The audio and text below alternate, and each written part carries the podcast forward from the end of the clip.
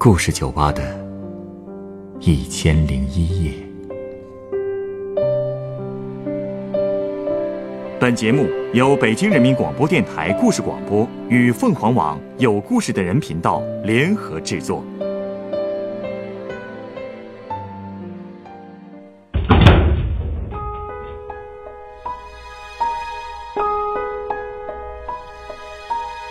欢迎光临故事酒吧。今天来到酒吧的这位客人是一位汉语老师，他有一个美国学生叫安吉。在安吉十七岁的时候，做了一件让世人震惊的事儿。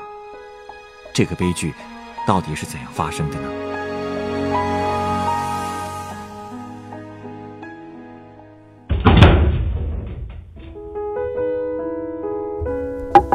今天真冷啊！是啊，好在不会下太大的雪。像在美国宾州这个温度，那个雪都能堵住家门口了。哦，你去过宾州？啊，对啊，在那儿住过两年。是去工作？嗯，我是学对外汉语的。零九年的时候，我参加了孔子学院的项目，被派到了美国宾州，到一座小城市的公立高中教汉语。宾州在美国的东北部，这个城市基本上一年里有五个月都在下雪。这么冷啊，那可有点够受的。刚去的时候是有点不适应，但也算是一种体验吧。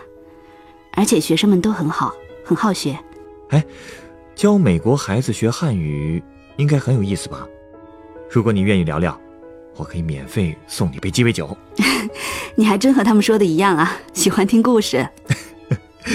也没别的不良嗜好了。其实要说有意思的故事，嗯，我换一个不那么有意思的跟你说说行吗？不那么有意思的，因为是个悲剧。啊，这事给我的印象太深了，现在想起来还难受。但是，应该值得说说吧？好，我就听你说说。那是一零年初的一天，正好赶上大雪暴，雪的厚度都有半米多高了。因为天气太差，交通都瘫痪了，所有学校也都停课一周。我也正好在家里休息几天。我当时寄宿在一个美国家庭里，房东是一对夫妇，丈夫是警察，妻子是全职太太，主要负责照顾两个孩子。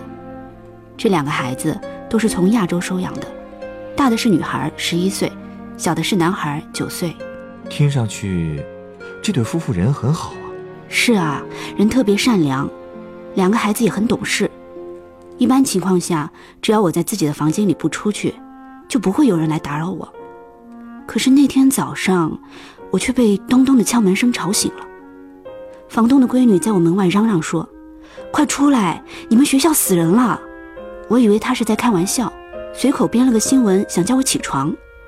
可当我打开房门的时候，我看见她的脑门上都是汗，眼神都是慌里慌张的。真的死人了？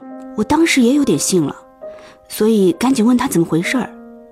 那孩子说，在我们学校初中部的停车场发现了一具尸体，死者是个年轻的女孩子。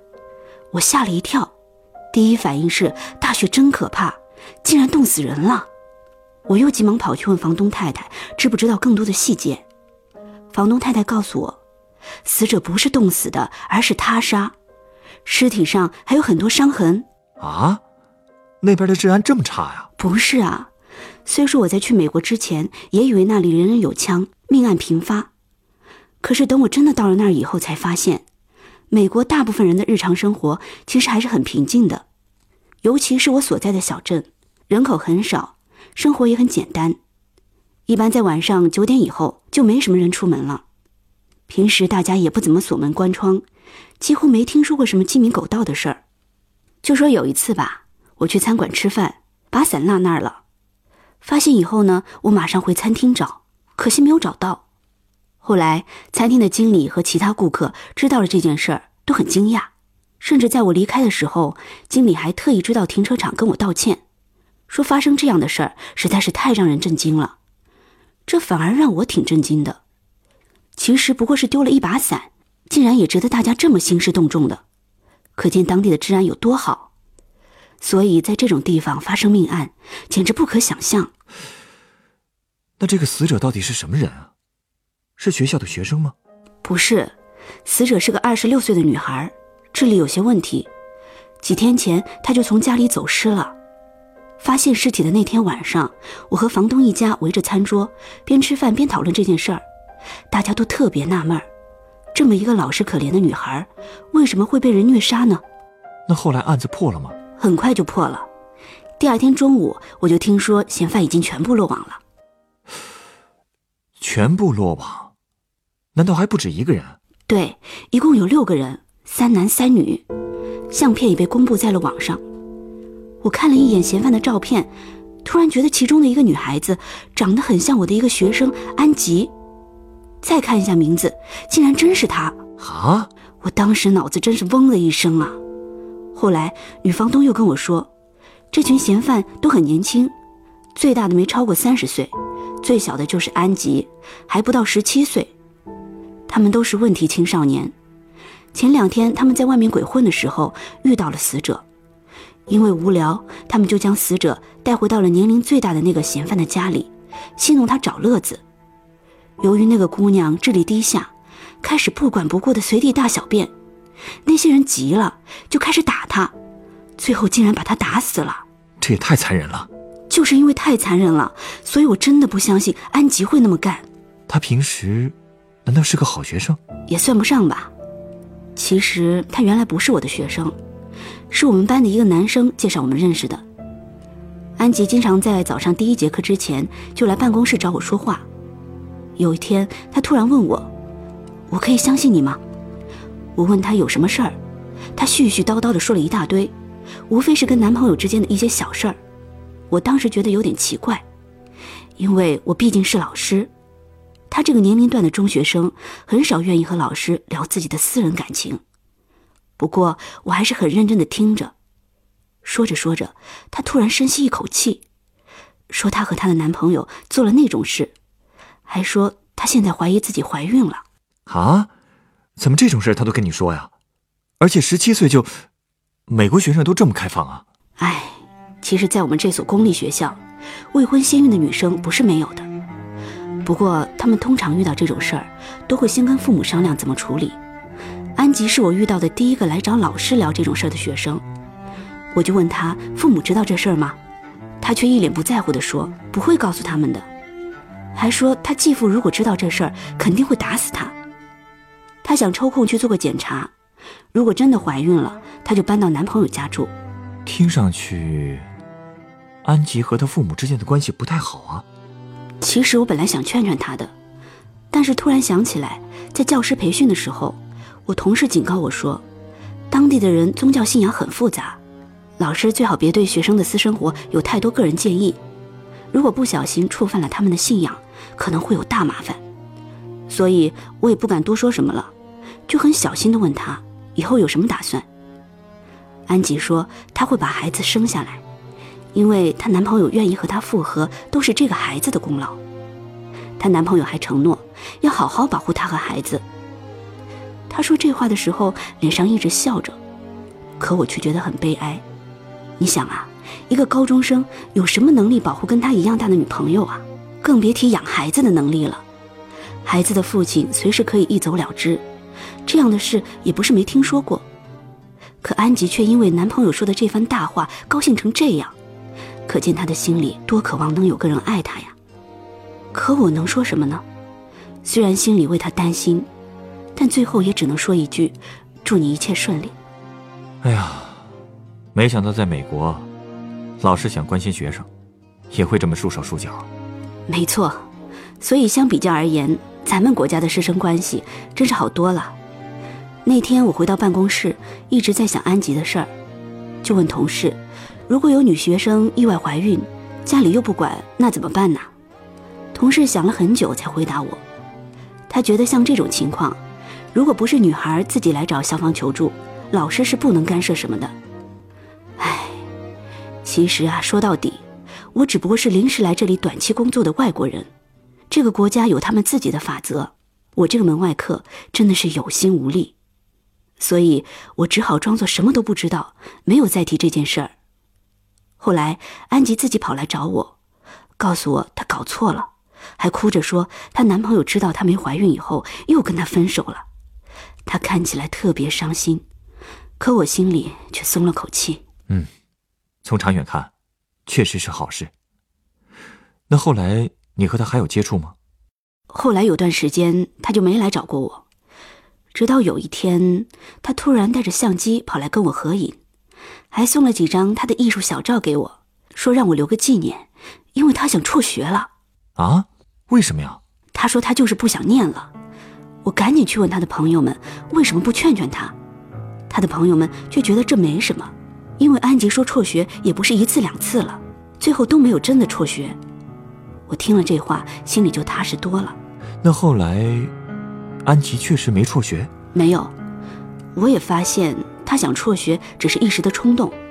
过不久，她心情就好了，就不再提了，还积极的参与了学校的各种活动，比如她加入了我新筹建的中文俱乐部。啊，你可能不知道的，美国学校的俱乐部都是学生自筹经费的。当时一位热心的学生家长愿意以很低的价格给我们提供品牌化妆品。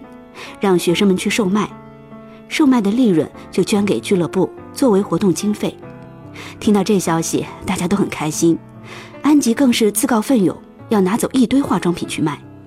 不过看他这样，我倒是犹豫了。怎么了？因为之前有几个学生告诉我，安吉在学校信誉特别差，经常借钱不还，以前还骗过同学的钱，这么不靠谱啊！所以我这心里打鼓啊。但是最后我还是决定相信他。让他先拿走这些化妆品。不过我对他还是不太放心，所以前前后后他给我的收据和支票，我不知道复制了多少份留底，还时不时从侧面问问他卖的怎么样。没想到三个月后，安吉就把提成支票交到了我手上，账目写的是一清二楚，而且在俱乐部的所有学生中，安吉的销售成绩也是第一名。这么能干啊！是啊，真是没想到。所以一想起我之前还那么怀疑他，这心里啊，真是有点自责。其实啊，你的怀疑也不是没有理由，但我很佩服你还能再给他一次机会。我也觉得，无论是什么样的人，无论别人怎么评价他，至少要给自己一次信任他的机会。嗯，是啊，说不定你就会对这个人有了全新的认识呢。而且感觉从那件事之后，安吉也越来越信任我了。所以到了新学期开始，安吉就选了我的初级中文课。开学第一节课，要给学生们取汉语名字。到了安吉这儿，我对他说：“他的名字音译过来是安吉，平安又吉祥，就叫安吉挺好的。”可他却说他不需要平安和吉祥，他需要一个有野性的名字。我说：“那我得好好想想。”而且刚开学一星期，他就去找了我两次，要我给他补课。还挺好学啊！哼，我是又喜又悲呀。为什么呢？他想认真的学汉语，我当然高兴。可你是不知道，刚开学第一周学的都是最简单的东西，他这就跟不上了。以后怎么办呢？办公室里的其他老师都让我去找校长申请，把安吉调到别的班上，还说他连英语都不及格，怎么可能学得好汉语呢？我知道其他老师也都是好心。在他们看来，汉语是很难学的语言，只适合那种学习好的学生选修。但在咱们中国，讲究有教无类，只要学生肯学，老师就不应该拒绝。我一直相信，只要他肯学，总会懂的。只是没想到，开学不到一个月，就遇到了大雪停课，紧接着就发生了命案。唉，他不仅再也没法上课了，可能整个人生也全都毁了。哎呀，听你描述完他的情况，我能理解你为什么不相信他杀人了。虽然这个姑娘可能是有一些小问题，但总的来说，不是不可救药。唉，所以之后我一直在关注新闻报道，我特别希望他只是个从犯，只是交错了朋友而已。可是新闻上写的清清楚楚，安吉确实参与了整个施暴过程，他全承认了。而且最让人寒心的是，安吉的父母对这件事的态度很冷淡，甚至根本就没去监狱探望过他。他还有个同母异父的妹妹，也四处撇清跟他的关系。后来和安吉一起作案的其他成年人都被判了终身监禁，只有安吉因为未成年被从轻判决了，只需要服刑二十多年。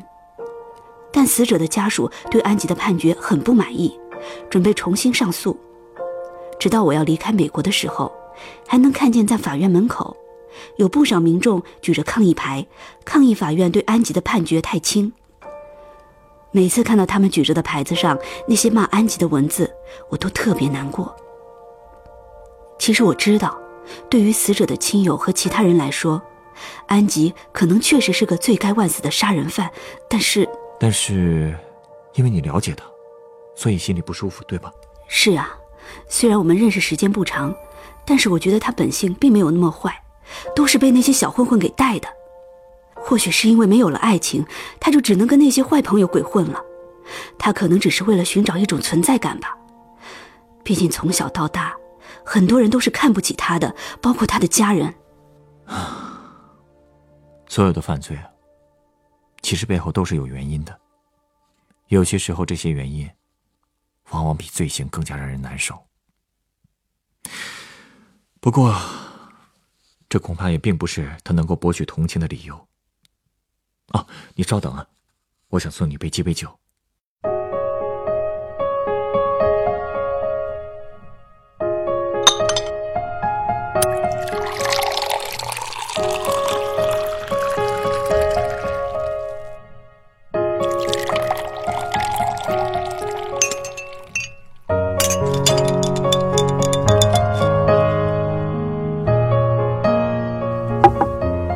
这是你的鸡尾酒。它是由沃德嘎、加里安诺酒、南方安逸酒、柳橙汁和凤梨汁调成的。它的名字叫做 Andrew。没猜错的话，这就是安吉的英文名字吧？对，Andrew，明明是天使的意思，汉语的音译也那么美好。可是他却成了众人眼中的恶魔。我刚才在想。如果他能出生在一个温暖的家庭，如果父母给他更多的关注，如果他的老师们可以越过一些所谓的原则，多关心他一些，可能那个天使也不会堕落的如此之深吧。是啊，所以我才替他难过。但是，其他几个嫌犯之所以会走到这一步，背后应该也有类似的原因吧。如果他们也是你的学生。你是否也会一样同情他们？可是站在受害者的立场上，谁又更值得同情呢？每个人都要为自己的行为负责，更何况安吉的行为确实过于残忍。总要有一种惩罚让他明白，剥夺任何人的生命都不是儿戏，要付出的代价比他想象的要沉重的多。这种惩罚。其实也是为了拯救更多徘徊在地狱边缘的天使，不是吗？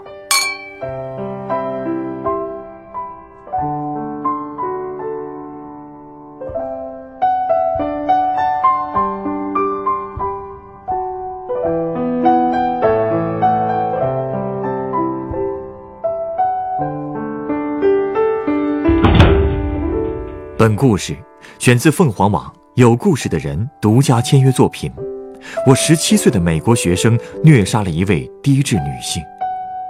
原作陈岚，改编赵一迪、陈寒，制作陈寒，演播浅草菲菲、陈光，录音严乔峰。